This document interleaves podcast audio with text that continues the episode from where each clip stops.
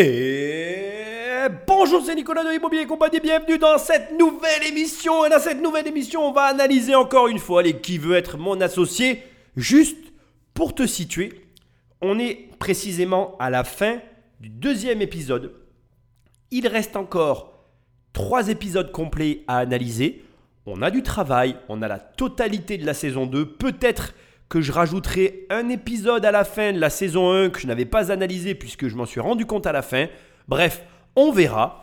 Et avant de commencer, et comme d'habitude, je t'invite à me laisser des étoiles et un commentaire là où tu écoutes l'émission ou alors à aller sur le site immobiliercompagnie.com. Dans l'onglet formation, tu vas avoir une formation, tu cliques, tu cliques et on travaille ensemble. Ou alors dans l'onglet livres, il va y avoir des livres, tu cliques, tu cliques et tu le reçois dans la boîte aux lettres. Ou alors, tu prends le téléphone d'un ami et tu l'abonnes sauvagement à l'émission. Ou alors, Patrick va nous mettre le début de Qui veut être mon associé. Magnéto Patrick Nous retrouvons la prochaine entrepreneuse chez elle à Paris.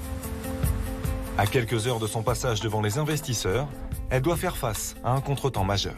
Donc ce matin, c'est un peu la panique. J'avais un ami chef qui devait m'accompagner pour m'aider à cuisiner sur le plateau.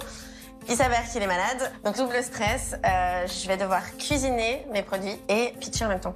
Donc je vais assurer, je vais passer en cuisine, je vais faire ma meilleure recette et on va croiser les dents. Faut toujours goûter dix fois, surtout quand c'est les pâtes les plus importantes de ta vie. Il y a des pâtes comme ça qui comptent. Du basilic, un petit peu d'huile accrue, beaucoup de love. Mmh. Trop bien, j'espère que ça va plaire aux investisseurs. Je leur mets là-dedans. Je sais que ce produit change la vie, je sais qu'il fait du bien, euh, qu'il aide les gens à se faire plaisir et à se sentir bien. Et c'est vraiment ça, c'est ce dont on a tous besoin de plus en plus. Aujourd'hui, il y a des gros enjeux pour euh, cette rencontre avec les investisseurs. Euh, c'est vrai que ça va nous permettre d'accélérer fortement, de lancer notre nouvelle gamme. J'espère qu'ils vont aimer le produit et aimer notre philosophie pour nous aider à accélérer. Alors, pour une fois, j'ai pas mis d'intro à cette émission. On va attaquer tout de suite. C'est un petit peu particulier. J'ai un mot à dire en introduction. Bon, tu le vois, elle est très motivée par son produit. C'est la base. Je pense que tu le comprends au fil de l'eau, au fil de ces émissions. Je ne vais pas revenir sur ce sujet.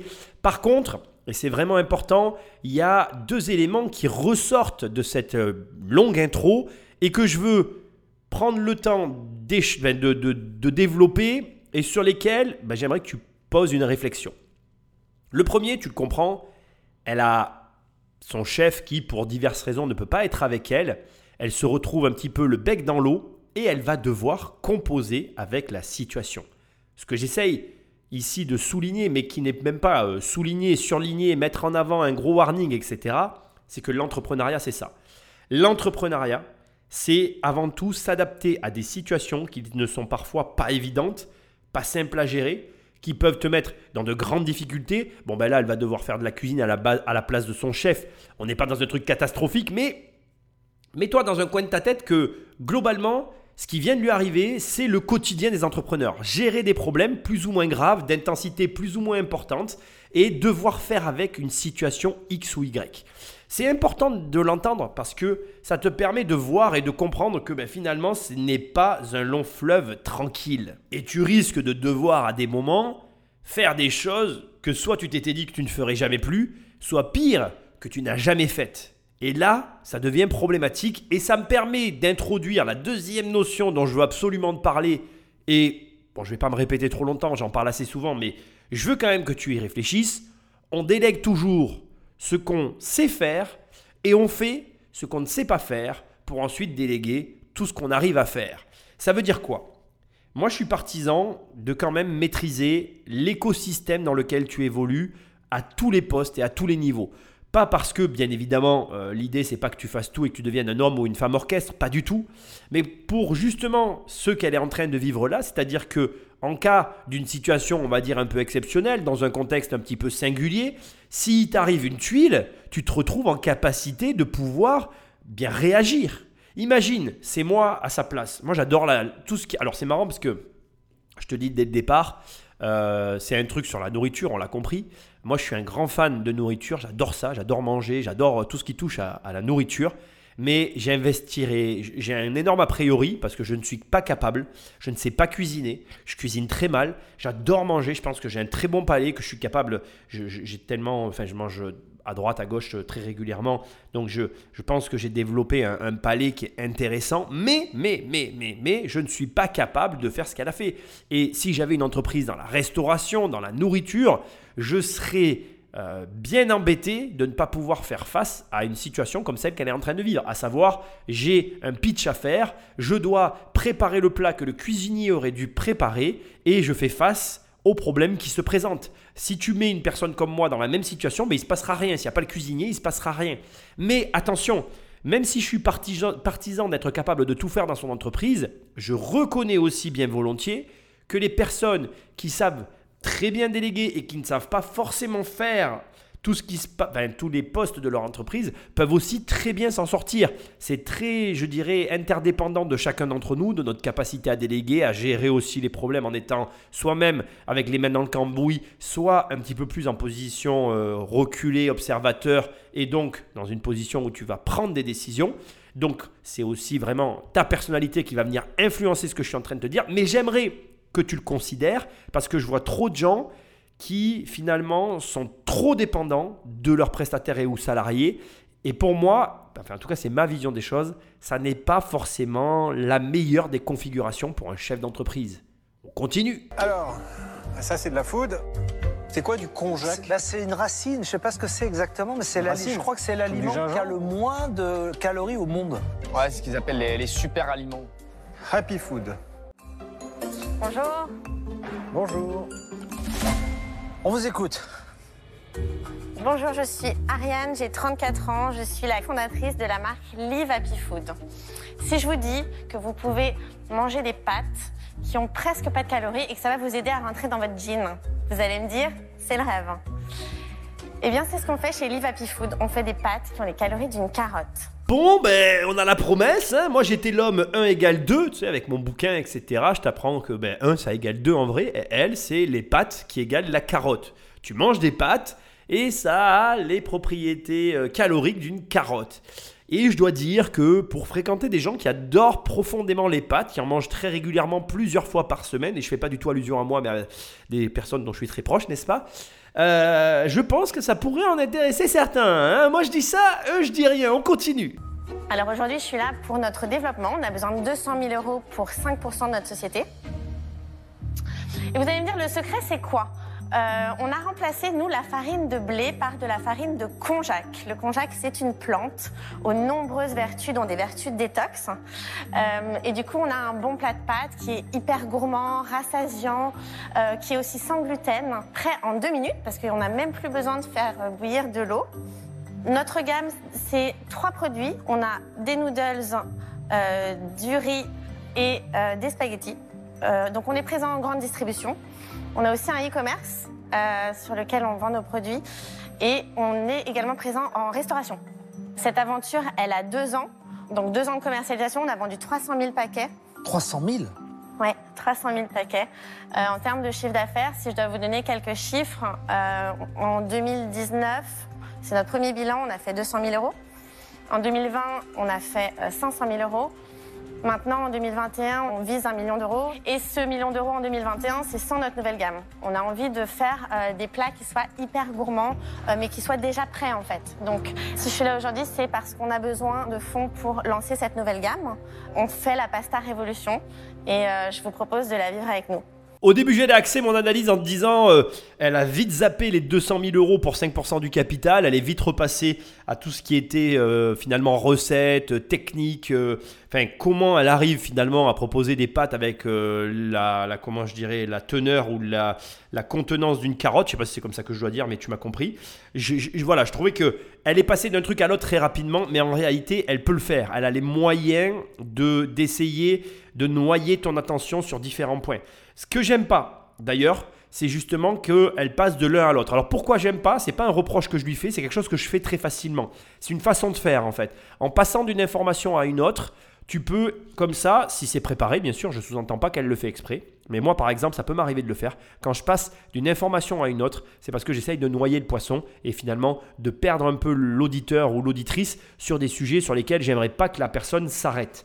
C'est quelque chose que tu peux noter hein, d'ailleurs dans un coin et te dire ah tiens oui j'y avais pas pensé. C'est à dire que tu peux très bien par exemple parler de chèvre tu vois on pourrait se parler ah ben tiens regarde là je suis en train de voir une chèvre qui passe. Tiens elle est bizarre cette chèvre elle a des cornes. Ah ben bon revenons à notre émission maintenant excuse-moi. Comme il y a un monsieur avec une chèvre qui est passé j'avais envie de t'en parler. Il n'y a aucun problème pour passer d'un sujet à un autre dans une conversation dans la mesure où toi la personne qui drive la discussion tu, tu, orientes et tu reviens sur les sujets tout en, bien évidemment, éludant les points qui te dérangent. Alors ici, avant que j'aille un peu plus loin euh, sur le panel des investisseurs, je pense, et déjà je le dis, Anthony va de lui-même s'éliminer. Il est dans la nourriture, il est dans la nourriture feed, c'est de la nourriture euh, un petit peu particulière.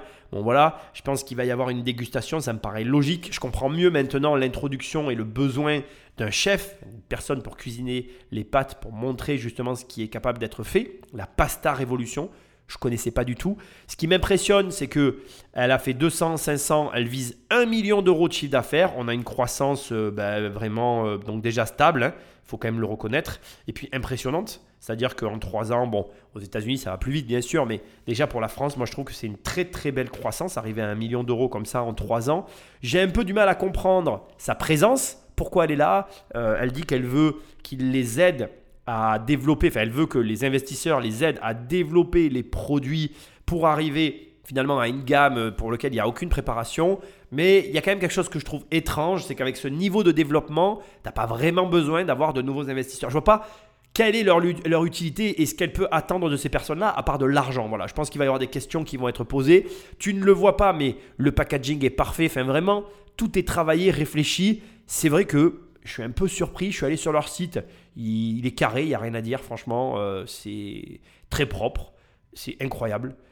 On va voir ce qu'elle veut, mais j'ai un peu du mal à comprendre sa présence ici. Je vois pas pourquoi elle a besoin d'argent d'investisseurs et pourquoi elle ne prend pas d'argent à la banque, tout simplement. Alors, ce que je peux vous proposer pour commencer cette pasta révolution, euh, c'est de venir voir un peu euh, comment ça se prépare. Alors c'est hyper simple, hein. en deux minutes, euh, on, a, euh, on a le plat de pâtes qui est là. Bah, moi j'arrive. Alors moi je veux bien aller goûter. faut que tu en fait, ce sont des pâtes qu'on cuit à la poêle directement. Donc là, je les ai déjà préparées pour que ce soit un petit peu plus facile. là, j'ai uniquement ajouté une sauce. Donc vous mettez les pâtes directement dans la poêle, sans, sans eau? Voilà, exactement. On a juste à les passer sous l'eau et euh, directement à la poêle avec une sauce, quelques tomates cerises euh, et le plat est prêt en deux minutes.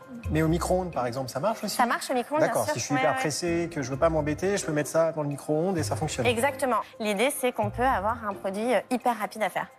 Il n'y a pas de gluten, donc on a une, large cible en fait de clients. On va avoir aussi bien euh, les sportifs qui sont en sèche, euh, les allergiques au gluten, euh, les diabétiques, les personnes qui ont des problèmes de transit, les personnes qui ont des problèmes avec le sucre. On a vraiment une clientèle très large et les gens disent que ça leur a changé la vie. Bon, bah, écoutez, on va goûter on a hâte de goûter alors. goûter ça. Alors je suis pas un grand fan des. Je suis désolé, cette émission risque de peut-être un peu te décevoir. J'espère pas. mais je vais faire de mon mieux, mais j'avoue que je suis pas un grand fan des entreprises, euh, des food entreprises, de la food technologie, je sais pas comment il faut dire. Là, pour moi, en fait, euh, pourtant je suis un grand consommateur, tu vois, c'est un paradoxe, hein, mais je suis quelqu'un qui aurait du mal à investir. Euh, c'est logique en fait qu'il faut qu'il faille goûter. Il n'y a pas d'alternative en fait. D'ailleurs, si tu m'écoutes et que tu veux lancer un restaurant, un projet dans la nourriture, la meilleure chose que tu aies à faire, c'est avant même d'aller voir le banquier, c'est de produire euh, ta, recette dans une quantité suffisante, d'organiser un banquet gratuit, de recueillir des témoignages clients et de te baser sur des personnes totalement neutres pour voir justement quel sera le retour. J'ai conscience que le conseil que je te donne est, clairement pas euh, légal. Enfin, il y a un cadre sur lequel il faut, enfin, qu'il faut apposer autour pour que ça soit cohérent, surtout dans le cadre d'une entreprise. Mais au début, tu n'as pas, pas de raison de passer société. Tu cuisines, tu te positionnes à un endroit genre sortie de lycée, tu offres, tu prends des témoignages clients pour voir ce qu'ils aiment, ce qu'ils n'aiment pas, ce qui va, ce qui va pas, tu améliores et je pousserai même le vice jusqu'au rendez-vous bancaire avec le produit fini pour dire voilà, vous allez financer ça. Et au bout du compte, le banquier, il aime ou il n'aime pas, il s'investit ou il n'investit pas. Pour moi, ici, c'est très compliqué. Le seul détail que je veux quand même souligner qui est important pour toi, c'est que je ne sais pas si tu l'as remarqué, mais elle connaît bien son persona client personae, persona, appelle ça comme tu veux, euh, voilà, son profil client, c'est-à-dire qu'elle connaît bien son avatar client, les personnes à qui elle vend. Elle a été capable de citer la clientèle qu'elle touchait, les raisons pour lesquelles ils achetaient, ce qu'ils aiment dans le produit, pourquoi ils achètent, les sportifs en sèche, les personnes qui sont allergiques au gluten parce que c'est sans gluten, etc. etc. C'est tout bête. Mais combien je connais d'entrepreneurs qui n'ont pas d'avatar client? C'est courant en permanence. Là, déjà, tu sais qu'elle sait de quoi elle parle, qu'elle s'y connaît. C'est bon et mauvais pour elle. C'est bon parce que finalement, elle inspire confiance, elle montre qu'elle sait de quoi elle parle et ça rassure pour l'investissement et l'investisseur. C'est mauvais parce que, encore une fois, je suis un peu dubitatif. Je me demande qu'est-ce que qui va lui apporter quoi au final. Parce que pour moi, Anthony va sortir, c'est sûr. Et les autres, j'ai un peu du mal à voir qui peut lui amener quoi qu'elle ne peut pas faire par elle-même. Et ça aussi, alors je, me permets d'en parler un petit peu, euh, il y a des fois on ne voit pas qu'on est en capacité d'aller lever du prêt bancaire, d'aller lever de la dette, d'aller chercher soi-même des investisseurs. Elle est dans une position où elle n'a pas besoin d'avoir une figure à côté d'elle. Elle n'a pas besoin, malheureusement, elle, est très avancée. Peut-être qu'elle, elle en aurait envie et besoin, mais malheureusement, j'ai pas la sensation que qui que ce soit peut lui amener quoi que ce soit. C'est mon sentiment, ça n'engage que moi. Tu veux, tu veux un coup de main? Je veux bien un coup de main, oui, qui m'a proposé. Merci. Il avait rien dit, mais enfin bon, puisque tu insistes. J'aime servir mes, mes amis. Quel bonheur. Ouais, c'est ça, j'allais me passer à. Oh, Est-ce que vous voulez un peu de pecorino? Je vous ai même pas. Euh, Mais oui, bien sûr qu'on en veut un petit peu. Ça, c'est zéro calorie, puis foutez-moi du pecorino à 500 calories. Monsieur Nadir. Merci, mon ami. J'adore ça, moi, j'adore ça. Moi, je trouve ça super bon. C'est bon, mais c'est un peu euh, chewing-gum, un peu. Hein. Ouais, ça, ça, a une consistance. C'est une certaine consistance. On, Tu manges pas de l'eau, quoi.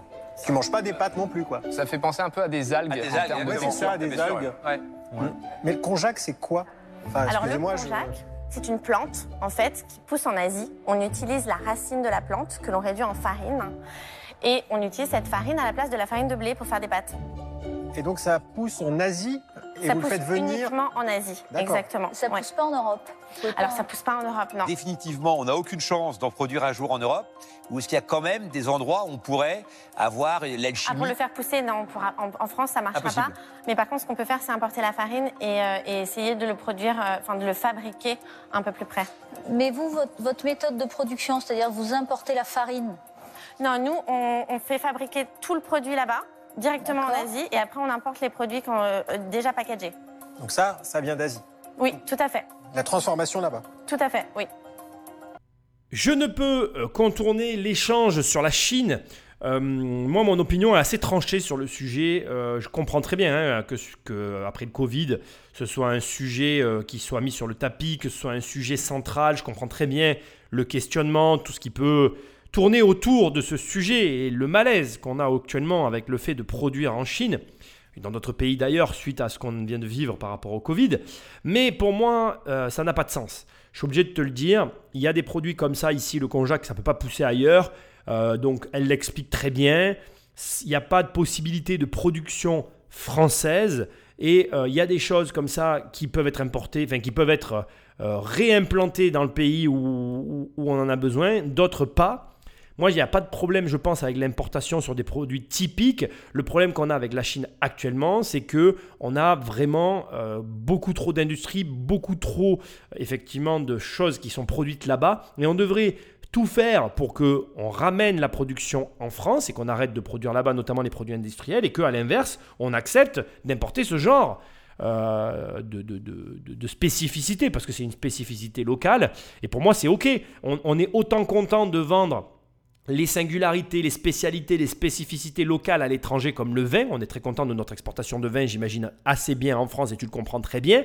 Et de la même manière, il faut accepter de pouvoir importer comme ça des produits euh, très singuliers et qui ne peuvent pas être produits ailleurs. Euh, c'est un faux débat sur lequel il ne faut pas tomber. Bon bref, je voulais clôturer cette partie-là en, en l'introduisant et en la fermant d'entrée de jeu pour maintenant me concentrer sur la manière dont elle a eu de répondre à ces questions-là et dont je veux que tu t'inspires.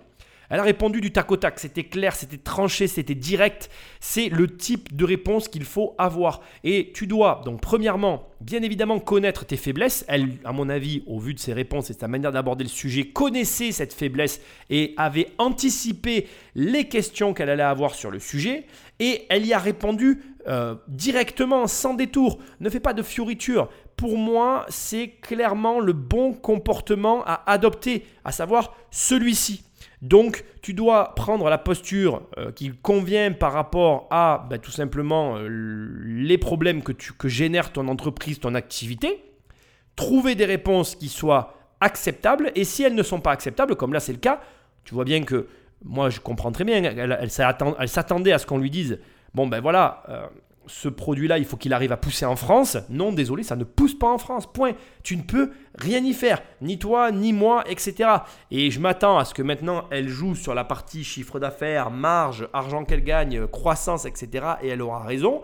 Pourquoi? Parce que justement, toute activité a ses points forts et ses points faibles. On capitalise sur ses points forts et on n'ignore pas ses points faibles. On les traite. on compose avec on fait avec la situation tout en l'acceptant. Et, voilà, point à la ligne. Donc pour moi, je maintiens que je ne vois pas très bien qui va pouvoir euh, s'engager avec elle. Ça, ça reste pour moi assez mystérieux. Ce que j'essaye surtout de te dire, c'est qu'elle a une très bonne posture, une posture ferme, claire, lisible, sans détour. Ne me fais pas des réponses en mode ah oui, mais vous comprenez. Alors je vais essayer de vous expliquer du début. C'est pas la peine de rentrer dans des considérations. Euh, c'est ben, voilà, ce que j'adore, c'est voilà, non, ça pousse pas en France. Point. Il y a rien à répondre. C'est souvent les meilleures réponses. Moi, j'apprécie personnellement question directe, réponse directe.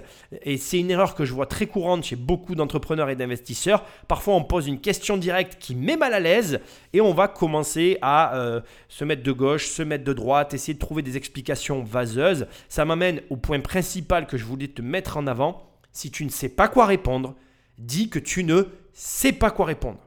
C'est déstabilisant, parfois même pour toi, moi, ça m'arrive hein, des fois de dire, bah, écoute, je sais pas, désolé, quand je saurai, je te rappellerai, ou je reviendrai vers toi quand je saurai.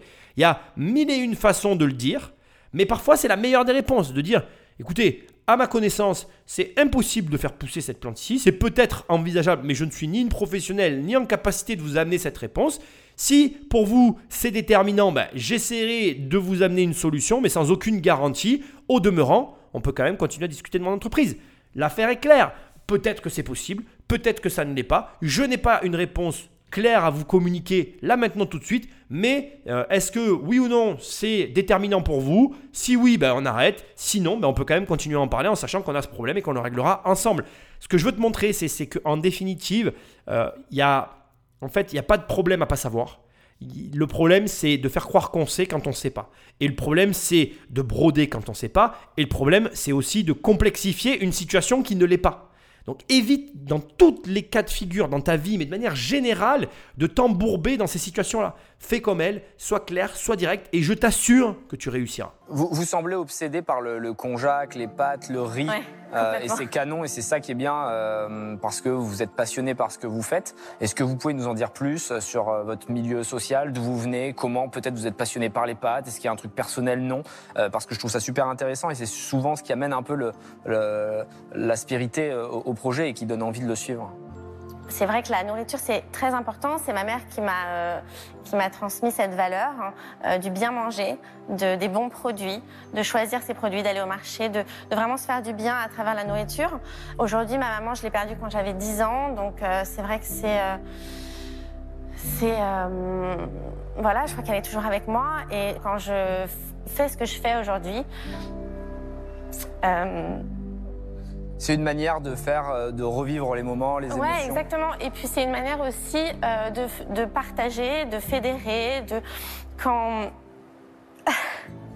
cette aventure, euh, déjà, elle nous a rassemblés avec ma famille, mes amis, parce que quand tu commences un truc, t'emmènes tout le monde avec toi, et ça, c'est merveilleux. Mon père était notre livreur, ma soeur faisait les colis. La food, effectivement, ça vient de ma mère, mais euh, à la maison, avec ma sœur, elle, arrive à la maison avec des plats. Nous, on s'amène de la bouffe. Hein. Je sais pas ce que vous vous offrez comme cadeau dans votre, euh, dans votre famille, mais nous, ça passe que par ça. Et j'ai l'impression que, euh, voilà, quand je fais ce que je fais, j'apporte comme un cadeau à mes clients. Et pour moi, c'est un sentiment qui est hyper fort. finalement, je l'aime bien, cet Anthony. comme quoi, tu vois, tu pars dans la vie avec des a priori débiles. Au fur et à mesure qu'on avance dans l'émission, j'apprécie parce que il s'intéresse plus aux personnes qu'aux produits et je sens en lui un besoin de chercher des frères de misère ou de peut-être trouver chez l'autre comme il le dit lui-même, une aspérité ou euh, cette espèce de force qui pousse la personne à avancer et à créer. Et c'est vraiment intéressant parce que je veux que tu l'entendes.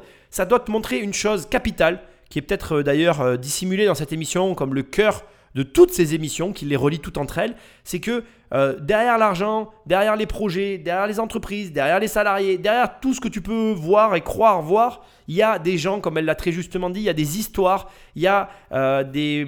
Comment je vais dire Il y a des... des conjectures qui amènent des personnes à produire, proposer, faire ce qu'ils font. Et quand on s'y intéresse, eh bien on tombe sur des pépites comme celle-ci, c'est-à-dire une forte émotion et une manière, bon ben dans son cas à elle, d'honorer ses morts, hein, comme moi j'aime le dire. Je trouve que c'est quelque chose que je respecte. Je pratique l'immobilier euh, sûrement pour les mêmes raisons qu'elle, puisque c'était une passion de ma grand-mère. Et j'ai l'impression, en faisant de l'immobilier, qu'elle est tout le temps avec moi. Chacun ses raisons, chacun euh, ben, ces histoires qui nous poussent à agir de la sorte.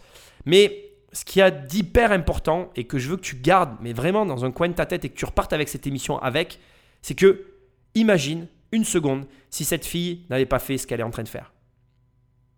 Imagine une seconde si je n'avais pas fait l'immobilier comme je le fais actuellement. Imagine une seconde ce rêve que tu as au fond de toi et que tu gardes dans un coin tapis dans l'ombre parce que tu en as honte, parce que c'est pas le moment, parce que tu trouves tout un tas de raisons qui sont jamais les bonnes raisons et que tu ne passes pas à l'action. Imagine si tu passes ta vie entière à l'ignorer. Quel en sera le résultat?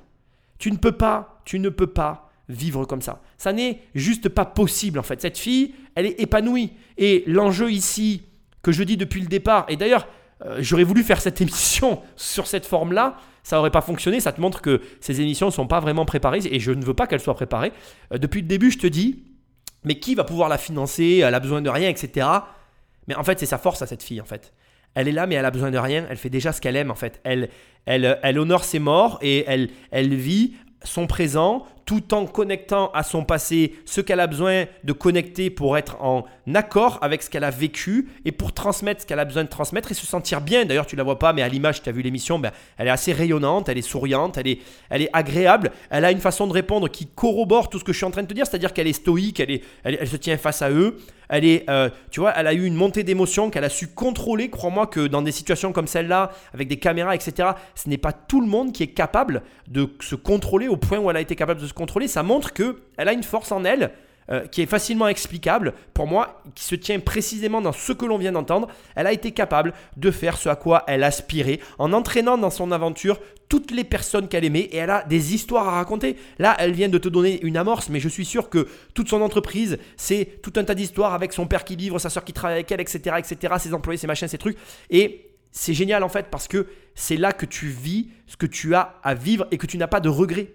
Et donc, je t'incite réellement, hein, mais vraiment, à te dire deux choses. La première, c'est que tu as forcément en toi quelque chose. Si tu vis cette aventure, ben, tant mieux, félicitations bien évidemment. Mais si tu la vis pas, ben, ressors cette, euh, ce rêve, cette émotion que tu as enfouie en toi et commence à t'y intéresser. Et deuxièmement, c'est jamais le moment ça n'est jamais le moment. Mais euh, quand tu fais un gosse, c'est jamais non plus le moment. Hein. Moi, quand j'ai eu ma fille, c'était pas le moment en fait. Et j'ai repoussé le fait d'avoir un enfant pendant très longtemps parce que c'était jamais le moment. Et même quand je l'ai fait, c'était pas le bon moment pour moi. Ça n'est jamais le bon moment de toute façon pour faire ce qu'on a toujours envie de faire.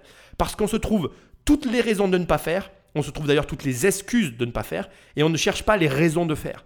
Donc euh, là, elle vient de te, tout simplement te faire un speech qui est une, une, une invitation à chercher les raisons de faire. Parce que crois-moi, mais alors vraiment, je suis sincère, hein, crois-moi, tu as envie d'être à sa place. Tu as envie d'être à sa place. Et j'ai envie, enfin moi je suis à sa place, donc je suis très heureux, mais j'ai envie que tu sois à sa place. Et il n'y a, y a pas d'autre solution que celle que je suis en train de te dire, c'est-à-dire trouve les raisons. Trouve les raisons d'agir et les choses se feront d'elles-mêmes. Bon, revenons au business, comme ça, ça va être plus léger. Bien sûr. ABD Distribution, c'est bien vous? Oui. D'accord, et Better Than Pasta, c'est quoi? C'est mon fournisseur. D'accord, donc ce que ça dit Better Than Pasta est une innovation sous licence. Exactement. Donc en fait, c'est lui qui fabrique. Oui. C'est un Chinois. Tout à fait. Qui fabrique tout. Euh, et euh, vous avez l'exclusivité de cette recette parce que c'est la vôtre. Oui. Tu as signé un contrat avec eux qui, les qui leur interdit de, de, vendre le produit à un autre Français. Oui, complètement. Euh, on a aussi des, des engagements sur d'autres territoires. Lesquels? On a l'Italie, on a la Suisse, la Belgique. Mais pourquoi, si c'est votre recette, celle que vous avez développée, Par exemple On l'a développé avec eux. Ah D'accord. Elle avait besoin d'eux. Mais je ne peux pas breveter une recette en plus, malheureusement. Retour à la réalité. Et la réalité, parfois, c'est un mur qui est dur. Comme vient de le dire Anthony, malheureusement, on ne peut pas breveter une recette. Mais euh, c'est pas en soi un problème. Regarde euh, Michel et Augustin qui te vendent des biscuits dont la recette du biscuit est sur le paquet et qui ont basé tout leur système sur le fait de te vendre des produits que tu peux faire toi-même à la maison. Donc là encore, tel que c'est présenté ici, ça peut l'échange que tu viens d'écouter est extrêmement négatif parce qu'au final tu te dis mais attends j'achète quoi au final? Parce qu'elle est où la valeur ajoutée? Mais en réalité ça n'est absolument pas un problème. C'est un argument qui peut-être après peut servir de levier dans une négociation. Ici aussi on voit que euh, finalement euh, les investisseurs sont très regardants sur les détails. Juste pour information Eric a trouvé les infos sur les paquets donc euh, elle fait figurer sur les paquets son fournisseur, ce qui peut euh, effectivement euh, laisser sous-entendre ou en tout cas induire le fait que quelqu'un puisse acheter un paquet, aller chercher au fournisseur, faire une recette légèrement différente et se mettre en concurrence. Je comprends très bien le sous-entendu, mais moi j'essaye de te montrer que il y a de la contre-argumentation à tout et qu'au final, je pense que l'idée est très bonne, sauf que là, on est dans un cas où, encore une fois, pour moi, elle n'a pas besoin d'eux, pour moi, ils n'ont rien à lui apporter, et en fait, elle est dans une situation, enfin j'ai un peu du mal à voir comment. Je reste sur mes positions de départ. Moi, comme je te l'ai dit, la tech food, moi je suis un grand consommateur de nourriture, un amoureux et un grand consommateur de nourriture, mais je ne suis sûrement pas un investisseur parce qu'il y a beaucoup trop de choses qui m'échappent. Mais au demeurant, je reprends l'exemple de Michel et Augustin. C'est un bon exemple qui pourrait euh, étayer ce que je suis en train de te dire, c'est-à-dire qu'il n'y a aucun problème en fait. Il n'y a aucun problème. Le fait que la recette n'appartienne pas à l'entreprise fondamentalement, je veux dire, eh bien, voilà, ça n'est pas un frein en soi, c'est effectivement euh, un, point euh, de vigilance parce que quand tu mets ton argent, tu veux savoir dans quoi il est investi et comment il est valorisé, par quoi il est valorisé, comment tu vas pouvoir faire un exit correct. Mais au demeurant, ici, on est dans la tech food et ça fait partie du jeu, c'est une règle, c'est une des raisons pour lesquelles je suppute que euh, l'ami Anthony n'ira pas, mais je peux me tromper. Euh, vous avez créé une société, vous avez tout financé toute seule euh, J'ai commencé seule, donc j'ai investi 30 000 euros dans ma société. Donc les 200 000 euros que vous venez chercher, c'est vraiment pour mettre au point une gamme de plats euh, préparés à base de konjac. Voilà, alors ces 200 000 euros, ils vont servir pour 100 000 euros à lancer la production. les, deux, les 100 000 euros qui restent vont servir à la communication à la partie animation sur le lieu de vente qui est très importante quand on lance une nouvelle gamme et également euh, à avoir la notoriété d'un chef et qui va nous servir d'égérie pour pouvoir euh, communiquer et parler de notre produit. 30 000 euros investis au départ et voilà le chiffre d'affaires à l'arrivée. Définitivement, je te le répéterai jamais assez, l'entrepreneuriat c'est là où tu gagnes le plus d'argent le plus rapidement. Pour ceux qui savent faire, bien évidemment. Alors ici, elle nous détaille bien évidemment et effectivement de façon euh, fatale la répartition des 200 000 euros. 100 000 euros pour la production et le stock. Bon, et 100 euh, 000 euros pour la com, l'égérie et l'animation. Bon, voilà, ça fait mille et une fois maintenant, si tu écoutes les émissions, que tu es fidèle, que tu connais mon avis, on ne, doit pas financer la com. Euh, il faudrait avoir la répartition complète parce que sur le poste communication, il y a l'égérie, l'animation et la com. Donc 30 euh, 000 euros dans la communication, 30 000 euros, bon voilà, tu peux diviser la somme, il y a mille et une façons d'aborder le problème. Au demeurant, ça fait un petit peu grincer des dents, même si au final, ce n'est pas la totalité de la somme qui est immobilisée là-dedans. 100 000 euros pour la production d'une nouvelle gamme. Donc en gros, ici, l'investisseur, il, doit se... Enfin, quelle est la façon dont tu abordes un tel projet en tant qu'investisseur? Tu as une partie de ton argent qui va être immobilisée en stock, qui va te permettre de générer ben, de la marge, du chiffre d'affaires, et donc bon, c'est largement acceptable. Au demeurant, elle fait du chiffre d'affaires, donc euh, tu peux arriver à te dire qu'elle saura quoi faire de ses pattes et qu'elle va être capable de te les vendre. Indépendamment, indépendamment de ça, euh, derrière, on a de la com, on n'a pas ici de purement marketeur, je dirais, enfin, on n'a pas de pur marketeur, encore que ils le sont tous un peu avec l'expérience, à mon homme la vie, ou s'ils ne le sont pas, ils savent très exactement à qui s'adresser pour accélérer le processus, mais il n'y a pas une réelle valeur ajoutée dans ce qui est fait ici. C'est-à-dire que, ok, c'est bien, mais on n'est pas en train de financer finalement la consolidation d'une activité où on n'est pas en train de financer non plus la, euh, je dirais, euh, l'assise d'une entreprise. Euh, il y a même pas, enfin bon, il y a la possibilité d'ouvrir à l'étranger puisqu'elle a expliqué qu'elle avait des pays avec lesquels elle avait signé des contrats d'exclusivité pour pas qu'elle se fasse souffler le marché. Mais au demeurant, elle n'en parle pas non plus, mais c'est très juste. Elle préfère étayer sa gamme plutôt que s'étendre. Ça, c'est un choix stratégique discutable, mais c'est un choix stratégique. Je suis dubitatif.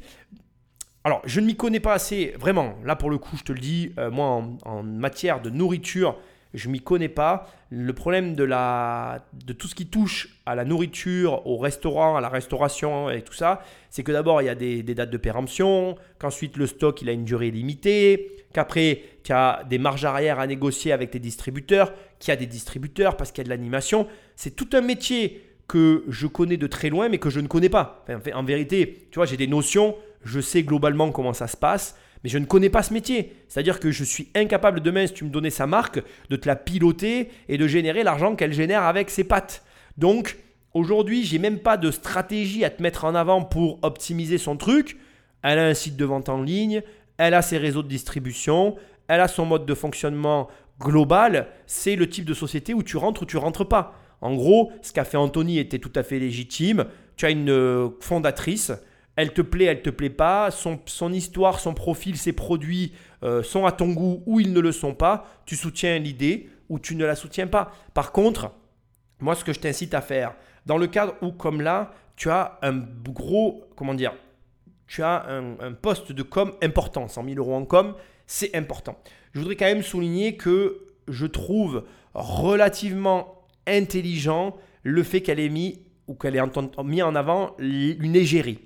Euh, prendre quelqu'un qu'on va payer et auquel on va associer la marque, ça peut être une idée gagnante. Pourquoi? Parce que tu vas euh, créer une image de marque forte et cette image de marque, elle a une valeur. Euh, c'est très compliqué d'avoir une image de marque, hein. il faut que tu le saches. Quand tu as une entreprise, la construction d'une image de marque, c'est ce que des franchisés achètent à un franchiseur, c'est ce que des petites entreprises essayent d'acquérir pour s'étendre nationalement, c'est ce que la plupart des clients recherche pour avoir une certaine forme de sécurité en termes de ce que la marque va proposer comme produit. Donc, elle a totalement raison de quelque part dissimuler, le mot est un peu fort, mais utiliser en tout cas l'égérie comme mode de financement pour aller chercher de l'argent sans dire à proprement parler que c'est de la com. Regarde le réflexe que j'ai eu. J'ai divisé la somme par trois en disant un peu d'argent pour l'animation, un peu d'argent pour l'égérie, un peu d'argent pour de la com. Alors que l'égérie, c'est de la com.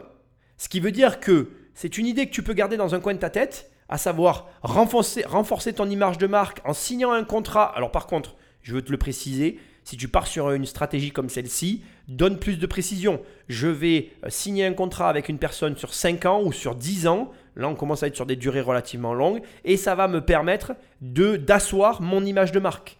Et là, l'investisseur, il va avoir l'impression de mettre son argent dans quelque chose de, fiable, de stable, de solide. C'est plus solide l'égérie qui met en avant ta marque que finalement euh, l'argent dans une communication, euh, si elle est mal maîtrisée, est littéralement perdue. Tu vois ce que je veux dire? Donc réfléchis-y parce que c'est une bonne idée qu'elle a eue de présenter ça comme ça. Et je trouve que ça passe beaucoup mieux. Alors moi, je, vais, y aller le premier. Je, connaissais le konjac. D'abord, je trouve ça très bon. Euh, et, ça me permet de manger des pâtes, donc c'est super. Euh, votre marque est, super. Vous avez vendu 300 000 produits. Vous en êtes arrivé là. Enfin, c'est quand même... Euh, je pense qu'il y a plein de choses avec ce produit que vous pouvez faire. le problème, c'est que vous allez, ça va vous faire marrer, mais je suis actionnaire d'un restaurant vegan qui en sert beaucoup et qui vend des plats préparés. Ah, mais ils sont clients chez nous, c'est moi qui leur vends. C'est vous qui les faites Ce sont mes premiers clients en fait euh, en restauration. J'adore ah, voilà. Emma. Voilà, et, euh, Bravo. Donc tu peux y, voyez, je suis déjà client. Tu peux y aller. Donc, donc, y aller, du coup. donc c'est vous, ok, génial. Ok, eh ben je suis dans la merde. Euh... Ce qui est intéressant quand même, c'est de voir que depuis le début, elle nous a dit que c'était la reine du conjac en France et que l'exemple que tu avais, c'est elle qui fournit. Donc ça, c'est dingue. C'est la démonstration qu'effectivement, elle est au cœur sans le savoir, j'ai mangé beaucoup. de l'écosystème du Konjac. Beaucoup de vos produits. Il était hyper bon. Ah, hyper bon. On t'écoute. Donc voilà, donc je vais écouter mes camarades. et une fois que j'ai dit ça, je, verrai, je, vais voir, je me réserve, je suis tiraillé. Oh, oh, oh, oh, oh, oh Marc C'est la première fois que ça nous arrive, ça. Énorme, énorme. Il prend son argument favori pour se rétracter. J'attaque pas Marc euh, Simoncini parce que je l'adore, mais voilà, c'est ce qu'il fait souvent. Très souvent, il n'investit pas parce qu'il dit qu'il a déjà investi. Et là, ce dans quoi il a investi, ce sont justement, c'est leur fournisseur en fait. Donc là, il est dans la merde parce que du coup, son argument ne tient pas. Elle est obligée, enfin, il, il est obligé de reconsidérer sa position. Mais moi, ce qui va m'intéresser ici, c'est finalement le malaise que je te décris depuis le départ. Il l'a très bien dit 300 000 produits à l'arrivée jusque-là ici.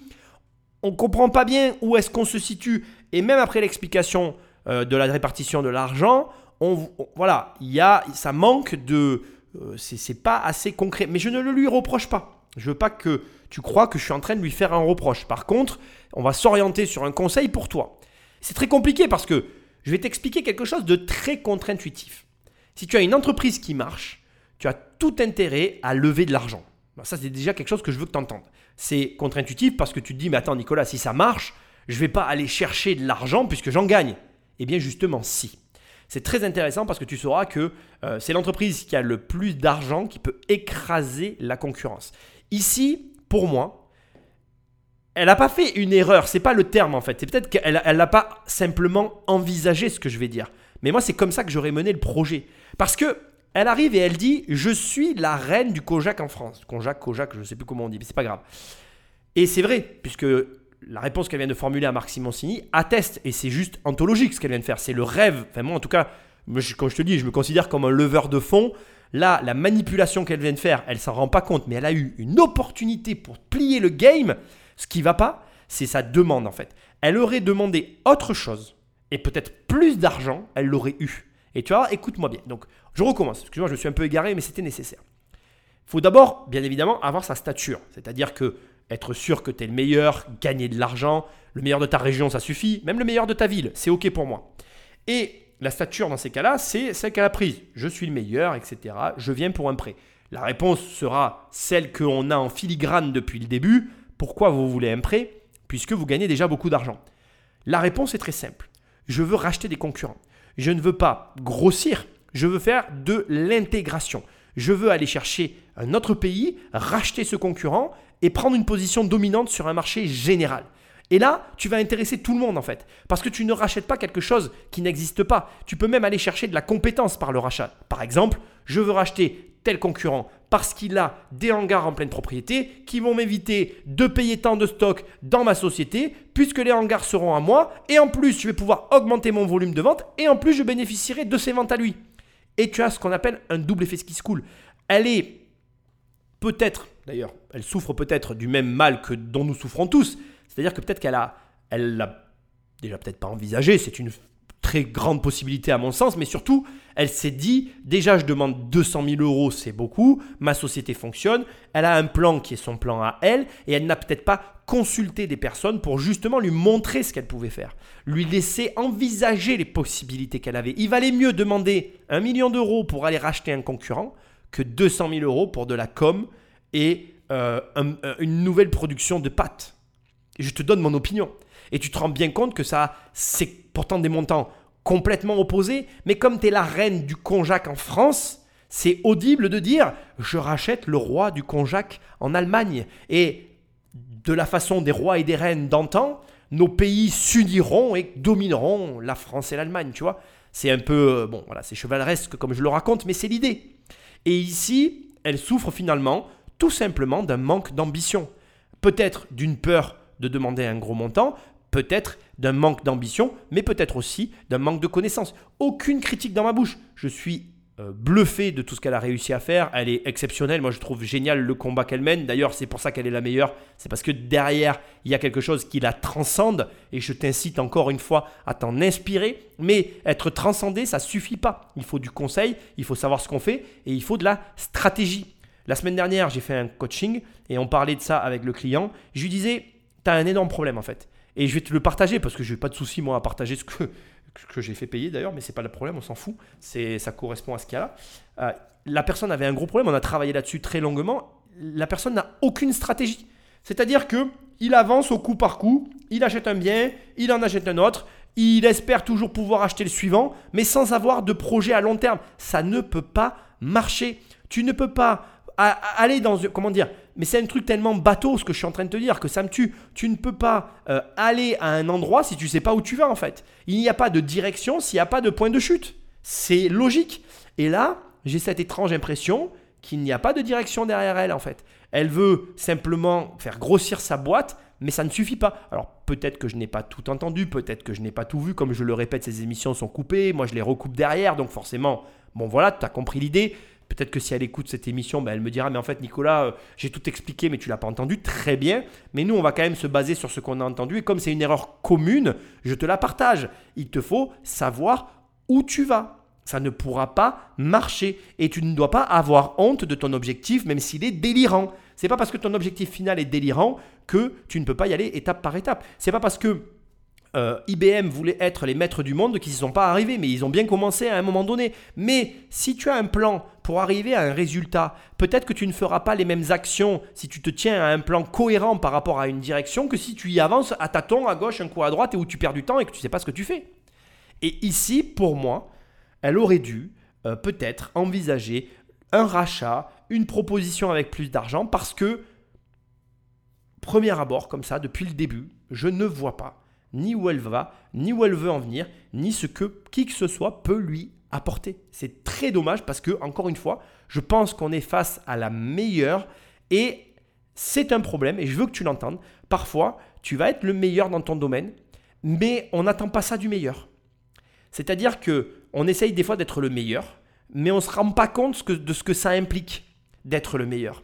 Quand demain, tu as le meilleur qui vient te voir et que tu as à côté de lui le troisième ou le quatrième, à quoi tu t'attends? Tu t'attends à ce que les produits du meilleur soient plus chers. Tu t'attends à ce que les produits du meilleur soient de meilleure qualité. Tu t'attends à ce que le service après-vente soit au top niveau parce que c'est le meilleur. Les attentes sont automatiquement plus élevées. Et ces attentes élevées, elles impliquent aussi des demandes élevées. Et ici, je trouve que la demande n'est pas à la hauteur de la reine du Kojak. Donc, parmi tous les conseils que je te devrais donner à cet instant, je vais finir sur celui-là. Tu veux être le meilleur? C'est très bien. Tout le monde veut être le meilleur.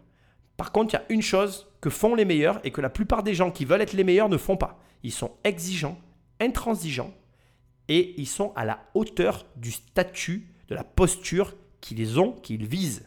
Et ici, il y a une dissonance entre ce qu'elle est, la meilleure dans le conjac français, ce qu'elle demande et la façon dont elle le présente. Fais très attention de ne jamais, mais jamais faire cette erreur parce que ben, le résultat risque d'être décevant. Moi, j'ai envie de mettre le doigt sur euh, un point qui me paraît essentiel dans la structuration de votre business et qui le rend peut-être euh, un peu compliqué à appréhender, c'est ce fameux contrat. Parce que vous ne possédez pas complètement en fait cette recette. Mhm. D'accord Il y a une sorte de licence. Ça. Euh, et le jour où vous allez euh, soit vouloir lever beaucoup de fonds, soit parler d'une peut-être d'une session acquisition, parce qu'il y aura un jour il y aura une exit, euh, bah, finalement la réussite de tout ceci va être conditionnée à ce contrat.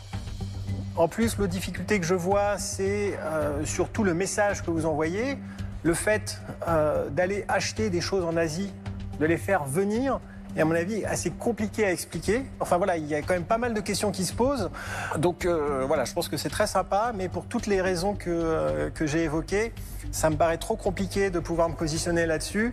Euh, et donc c'est un non, je vais devoir passer. Légitime pour Eric, c'est un mec de la tech. C'est une personne qui, je pense, est capable de faire dans la restauration, je suis même convaincu, mais au demeurant, il n'y a pas de souci puisqu'il pointe du doigt la grosse faiblesse cette forme de licence dont il est question ici. Comme je te l'ai dit, il y a un contre-argumentaire, je suis surpris qu'elle ne réponde pas, mais c'est pas grave. De toute façon, je ne pense pas que la réponse aurait changé grand-chose au problème. Je pense qu'effectivement, euh, elle est très forte, elle est là où elle est, mais je ne pense pas que c'est ici qu'elle trouvera la réponse. Eric, euh, comme il l'a dit lui-même, il pense à l'exit. Comme tu l'entends depuis le départ, c'est normal que ce soit sur les bouches des investisseurs, et il ne peut pas risquer son argent sur un contrat qui est déjà signé et qu'il ne maîtrise pas. Ça aussi, c'est quelque chose que je veux que tu entendes. C'est que quand tu vas avoir des, investisseurs, que tu as déjà signé le contrat, le contrat, il est signé et personne ne le maîtrise avant toi. Et je pense, et j'espère qu'elle avait montré le contrat et qu'ils ont pu le regarder, parce que dans un cadre comme celui-ci, le contrat, c'est le cœur du truc. Et d'ailleurs, peut-être qu'elle s'en rend pas compte, mais elle-même, elle est sur un siège éjectable parce qu'elle a ce contrat. Ce qui montre qu'elle a une faiblesse, qu'elle peut soit traiter soit qu'elle peut, à laquelle elle peut répondre, soit qu'elle peut continuer d'ignorer. Et c'est important que toi tu l'entendes parce que dans tous les cas, quoi que tu décides et quoi qu'elle décide elle aussi, c'est quelque chose qu'il faut que tu prennes en considération dans tes présentations et dans ta manière d'aborder ton entreprise. Moi, je trouve ça super intéressant. Parce que tu vois, par exemple, moi, quand je, regarde, à ce moment, on est dans l'achat de société, et euh, dans les sociétés qu'on achète, il y a des contrats, et crois-moi, on discute les contrats. Parce que si les contrats ne nous conviennent pas, et qu'on achète la société, on récupère les contrats, et il faut qu'il voilà, il y a des conditions pour les renégocier, il y a des conditions pour les appréhender, et c'est un véritable enjeu, le contrat qui est dans une entreprise. Donc ici, on met le doigt sur quelque chose qui mérite et qui doit être pointé du doigt et que toi, tu dois considérer. Quand tu as une boîte, ne fais pas n'importe quoi. Même avec les contrats, fais-toi aider, prends des contrats courts, prends des contrats qui t'avantagent et au lieu de signer un contrat en mode j'ai pas le choix, c'est comme ça et pas autrement, eh bien, si le contrat ne te convient pas, fais un contrat à très courte durée, le temps que ton entreprise grossisse pour pouvoir justement le renégocier à ton avantage. Et pas comme là, à ton désavantage. Parce que lors d'un exit, lors d'une levée de fonds, même devant une banque, ça va peut-être jouer contre toi. Alors, euh, donc vous, imaginez remplacer, on va dire, les pâtes par le konjac ou créer une alternative aux pâtes via le Conjac. Moi, je vois quand même deux problèmes dans votre société, dans ce que vous nous demandez. C'est que vous demandez quand même 200 000 euros pour 5 donc ça veut dire que vous valorisez votre société à 4 millions d'euros pour un chiffre d'affaires de, 500 000 euros. Donc je trouve que vous avez une valorisation qui est quand même très élevée. Et la deuxième chose, je pense qu'aujourd'hui, euh, je suis pas sûre qu'on recherche vraiment euh, des produits qui soient non caloriques. Je pense que euh, l'idée, c'est plutôt de protéger l'environnement et de justement avoir une relation très directe entre le producteur et le consommateur. Donc c'est un peu euh, je consomme localement. Donc c'est vrai que vous amenez un côté exotique, vous amenez un côté nouveau qui est intéressant. Mais moi, je pense que cela ne correspond pas aux enjeux d'aujourd'hui. Et donc c'est la raison pour laquelle je passerai. Delphine met sur le tapis la valorisation de l'entreprise. Donc, revenons un petit peu à ce sujet que je trouve toujours très intéressant. 5% euh, égale 200 000 euros selon elle, ce qui fait que 10% égale 400 000 euros, ce qui fait que 50% égale 2 millions d'euros, ce qui fait que 100% de la boîte vaut 4 millions d'euros. Là, on est dans une position caractérisée euh, d'une personne qui évalue ce qu'elle possède non pas en fonction de données financières, mais en fonction de son histoire. C'est-à-dire que les avantages de tout ce que je t'ai pu te donner sur elle depuis le début sont précisément pour la partie financière ses inconvénients. C'est-à-dire que le côté euh, émotionnel, familial, les heures qu'elle y a passées, tout ce que elle, elle a dans sa tête fait qu'elle voit son entreprise plus élevé en termes de valo que ce qu'elle n'est. Mais c'est ok en fait. Hein. C'est le même mécanisme qui fait que tu vois ta maison plus belle que ce qu'elle est, que tu l'évalues plus cher que ce qu'on te l'évalue. Euh, moi, je connais quelqu'un dans ma région, ça fait des années qu'il veut vendre sa baraque 500 000 euros. Sa maison, bon, aujourd'hui, elle doit en valoir 400, mais ça fait des années qu'elle en vaut 200-300, quoi, tu vois. Donc, quand tu demandes 500 000 euros de quelque chose qui en vaut entre 200 et 300 000, bon, ben, tu imagines assez bien ben, que ça se vend pas, en fait, au final. Hein ça reste sur le marché. Hein et là, c'est la même chose. On est dans un marché de gré à gré pour les entreprises, de la même manière qu'on est sur un marché de gré à gré pour l'immobilier. Et du coup, la fluctuation des prix se fait en fonction du prix affiché, mais de la valeur réelle. Tu peux après arriver un peu à tricher dans la mesure du raisonnable, légèrement surévalué, légèrement sous-évalué, parce que certains ont aussi l'intérêt de sous-évaluer. Bref, on n'est pas là pour parler de ça. Mais en gros, ce que j'essaye de te dire, c'est que dans la mesure où tu colles à une valeur relative et correcte, tu vas arriver à euh, lever des fonds, euh, financer, etc.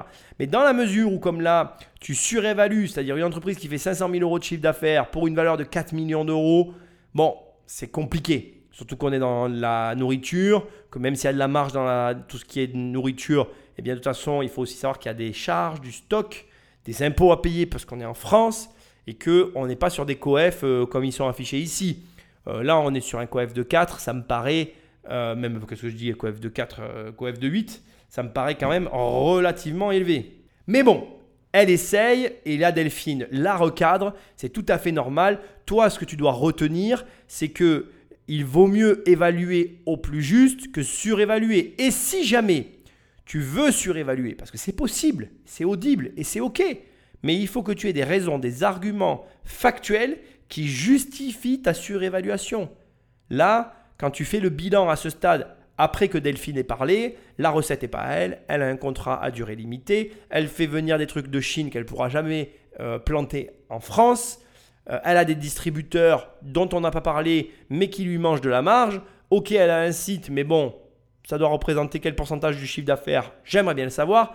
Bref, au final, pour moi, ça me paraît très compliqué, très très très compliqué. Et ne fais pas comme elle s'il te plaît ne surévalue pas tes boîtes, ta boîte, ton entreprise, ton immobilier, enfin bref, quoi que tu possèdes, ne le surévalue pas. Et si jamais tu le surévalues, eh ben, vends pour justement te confronter à la réalité pour que tu arrêtes de le faire. Alors moi, je reste vraiment focalisé sur cette histoire que si on n'arrive pas à le produire en Europe, alors effectivement, je suis complètement d'accord avec Delphine on est, complètement, on est complètement en dehors en fait de la dynamique actuelle. Il faut absolument qu'on arrive effectivement donc à trouver un moyen. Alors, ce Conjac ou autre chose, mais euh, on crée en fait des déséquilibres mondiaux. Dès qu'on commence à surexploiter quelque chose, alors ça a des conséquences effectivement donc euh, désastreuses sur autre chose. On voit qu'il y a des gens qui déforestent pour pouvoir donc euh, faire du soja qu'on vend très peu cher ensuite. Donc moi pour ces raisons-là, je vais, je vais, je vais pas y aller mais c'est un regret pour une personnalité et pour le produit dont je serais aussi assez fan puisque de l'équipe, c'est moi qui ai le plus besoin de consommer du conjac, donc je vais m'y mettre sans doute. Merveilleux. Jean-Pierre remet sur la table euh, ce que j'ai éludé tout à l'heure avec Delphine, effectivement, le, concept qui consiste à dire euh, euh, j'importe et je contribue à la, à la comment dirais-je, à la consommation à outrance de ressources non renouvelables. Euh, c'était ironique, elle ne m'en veut pas. Comme je te l'ai déjà dit, je ne vais pas m'étaler sur ce sujet-là. Euh, pour moi, euh, tout n'est pas productible sur notre sol. on est bien content d'importer certains produits.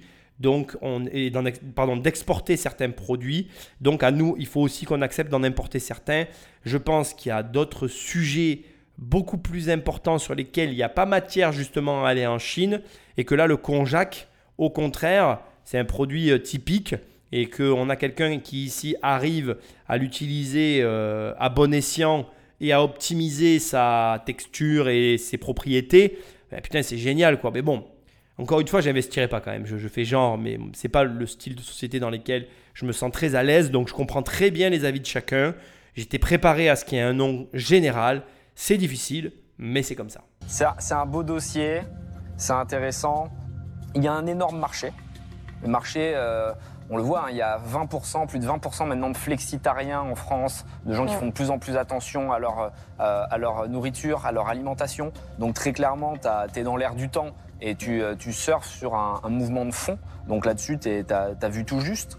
Maintenant, j'ai des points d'inquiétude qui me font vraiment hésiter parce que tu es sur un business très offline, donc orienté par des distributeurs, des revendeurs, des points de vente.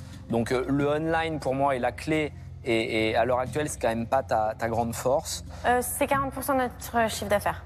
40%, c'est bien, à mon avis.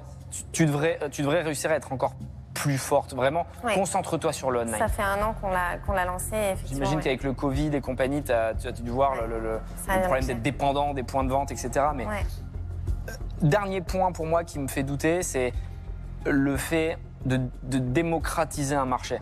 Je sais de quoi je parle parce qu'on l'a fait aussi. Et, c'est extrêmement compliqué, même si ta solution est bonne, que ton produit est génial.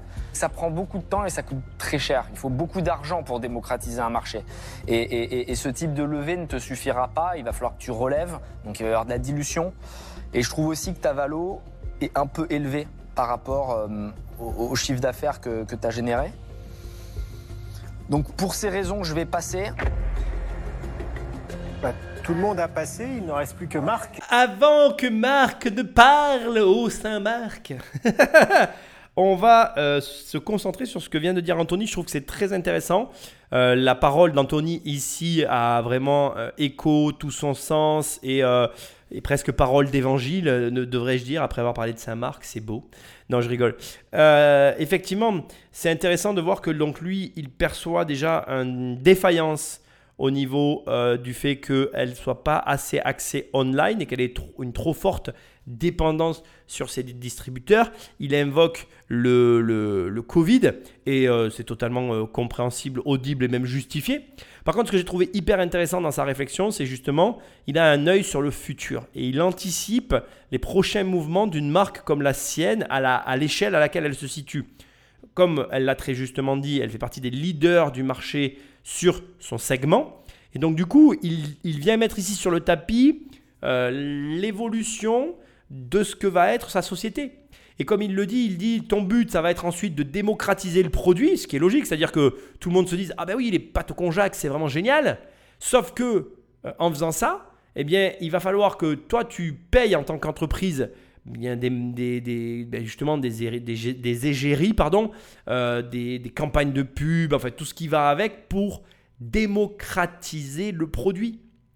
Et comme il le dit, non seulement ça demande énormément de ressources financières, mais en plus, eh bien, il va te falloir euh, beaucoup d'argent. Du coup, tu vas devoir relever de l'argent au travers de nouveaux investisseurs, ce qui va diluer du coup les personnes qui sont rentrées au départ et réduire leur gain potentiel sur la sortie s'il y en a une.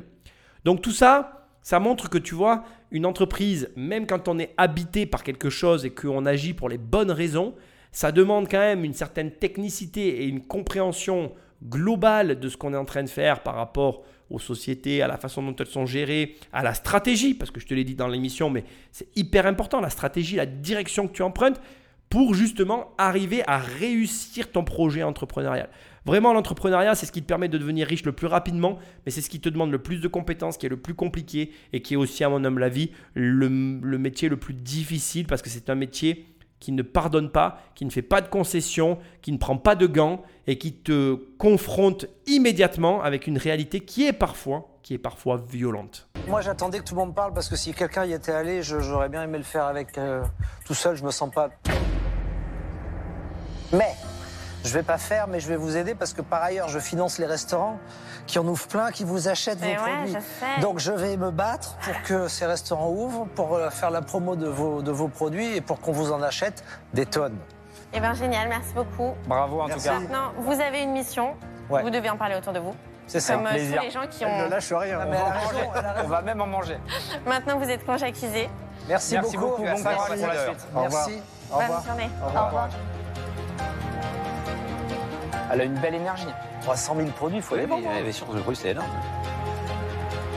En tant qu'entrepreneur, on a évidemment plein de hauts, plein de bas aujourd'hui. Euh, je suis un petit peu déçue, mais euh, je pense que les gens vont être très contents de savoir que ça existe. Donc euh, pour moi, non, c'est te gagner. Ariane n'a pas convaincu les investisseurs, mais ne s'avoue pas vaincue pour autant. Forte des conseils reçus, elle compte bien poursuivre sa pasta révolution. Effectivement, euh, elle a vendu 300 000 produits, on va rester là-dessus. C'est magnifique, je salue euh, vraiment sa société, ses efforts, enfin tout ce qu'elle a pu faire pour arriver au résultat où elle est arrivée. C'est pas tout le monde qui est capable de faire ça. Moi, ça m'impressionne hein, vraiment euh, de voir une personne comme ça qui construit une entreprise de cette envergure. Comme l'a dit Marc, de toute façon, lui, il est engagé dans une chaîne de restaurants qui continue d'être ses clients. Et c'est marrant de voir qu'elle part la tête haute en leur demandant de parler du produit autour d'eux. Et elle est satisfaite d'avoir fait parler de tout ça. Le problème, je te l'aurais euh, souligné parmi les problèmes que moi j'ai vus, c'est qu'elle est euh, leader de son marché et qu'en tant que leader, mais on attend, euh, on a des attentes hein, envers un leader et c'est tout à fait légitime d'ailleurs. Hein. Moi, quand je vais chez le meilleur dans son domaine, bah, je veux que le meilleur se comporte comme le meilleur et je suis exigeant. Cette exigence qui est si chère au domaine du luxe, tu peux l'avoir même si tu n'as pas d'argent. Tu as le droit d'être exigeant et de ne pas avoir d'argent. Tu as le droit d'être exigeant et de lancer ta boîte. Tu as le droit d'être exigeant avec un produit que tu commences à peine à fabriquer. Tu as le droit d'être extrêmement exigeant, peu importe la configuration dans laquelle tu te trouves. Simplement, garde ce conseil, cet élément en tête. Si tu veux être le meilleur, si tu deviens le meilleur, si tu t'approches de la plus haute marche du podium, les personnes que tu vas rencontrer vont attendre de toi, au niveau auquel tu as, tu es arrivé, bien des résultats équivalents et ils deviendront autant exigeants envers toi-même que ce que tu as pu l'être pour tes propres produits. Je pense qu'elle aurait pu monter ou en tout cas proposer une autre aventure à ses investisseurs qu'ils auraient accepté. Je te l'ai expliqué dans l'émission. J'espère que tu auras apprécié cette analyse. Moi, je suis toujours aussi heureux de les faire et de les partager avec toi. Like, prends le téléphone d'un ami, abonne-le sauvagement à l'émission, laisse-moi un commentaire là où tu l'écoutes et moi je te dis à très bientôt dans une prochaine émission. Salut